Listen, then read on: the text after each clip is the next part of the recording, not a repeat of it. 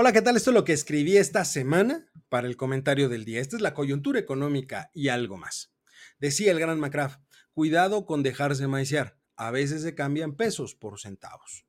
Hoy vamos a hablar sobre presupuesto y clientelismo. A ver, ya estamos en época electoral.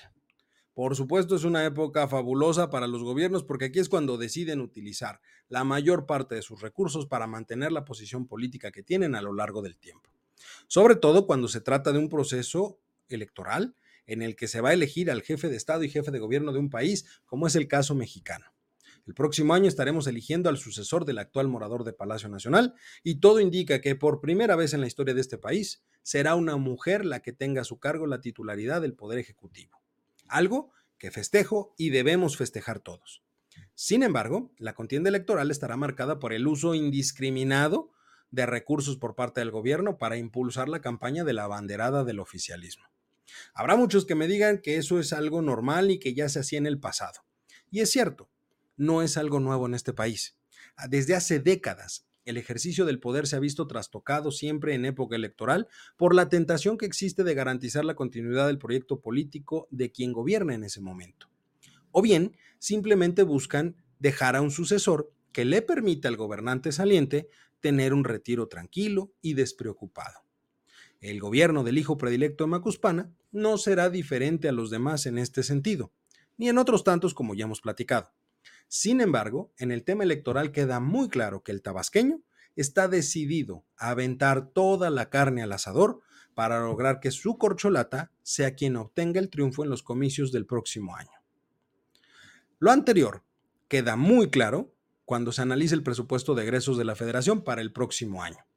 A ver, hay que recordar que el presupuesto es el que dicta las filias y fobias de un gobierno, pero también prioridades y anhelos. Estos últimos, prioridades y anhelos, son impulsados por el ejercicio de recursos. Esta relación entonces entre el gasto público y el periodo electoral tiene un entramado muy interesante que no es otra cosa que el ya famoso clientelismo electoral. Ese mismo que lo que busca es ejercer el gasto público en favor de quienes con su voto podrían dar la victoria a quien se encuentra en ese momento del lado del oficialismo, en este caso a la 4T. Todo a través de programas sociales que de manera muy especial este gobierno ha tratado no solo de imponer, sino crecer y legalizar dentro de la Constitución, para de esa forma se asegure su existencia por mucho tiempo. Permítame puntualizar algunos datos relevantes del presupuesto. Para empezar, este año 2023 se prevé que cerremos con un déficit del gobierno federal del 3.3%, pero para el próximo año se espera un déficit del 4.9%, es decir, tendremos un incremento de 1.6 puntos porcentuales, que si bien parecería un incremento mínimo, en realidad implica un aumento importante en el nivel de deuda de la Administración Pública Federal, y ellos decían que no se endeudaban. Para darnos una idea, para que se dé usted una idea, del nivel de endeudamiento, el saldo histórico de los requerimientos financieros del sector público, que no es otra cosa más que la deuda con respecto del PIB, se estima que este año terminará en un nivel del 46.5% del PIB. Él decía que era del 44, ahí hay una mentira. Y el próximo año se espera que estaremos llegando a un nivel del 48.8%, un déficit que tiene que ser forzosamente financiado por deuda, porque también prevé la Secretaría de Hacienda que los ingresos presupuestarios van a disminuir en 2024. Una muestra del alto nivel de gasto son los programas prioritarios del gobierno federal para el próximo año.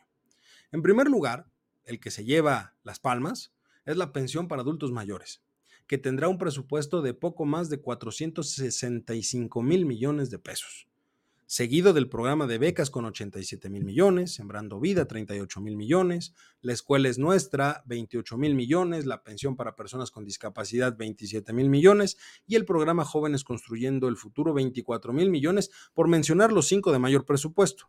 En último lugar están las famosas universidades del bienestar que tanto ha cacareado, con solo mil millones de pesos.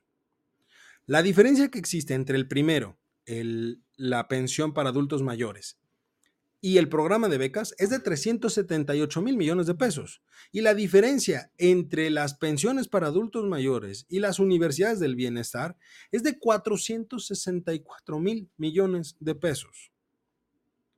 por el lado de los proyectos tampoco se quedan atrás. El, el puesto estelar se lo lleva el tren Maya. Va a tener 120 mil millones de pesos. Que dicho sea de paso, es un dinero que ya no se le va a dar a la Secretaría de Turismo ni a la Secretaría de Comunicaciones. Se le va a transferir a la Secretaría de la Defensa Nacional, que es la encargada de este proyecto. En conclusión, el presupuesto 2024 refleja, por un lado, la necesidad del gobierno federal de respaldar la candidatura de la ex jefa de gobierno de la Ciudad de México y corcholata del hijo predilecto de Macuspana.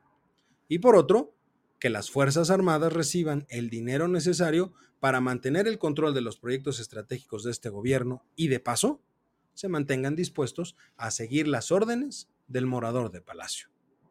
Yo soy Eduardo López y este fue mi comentario del día.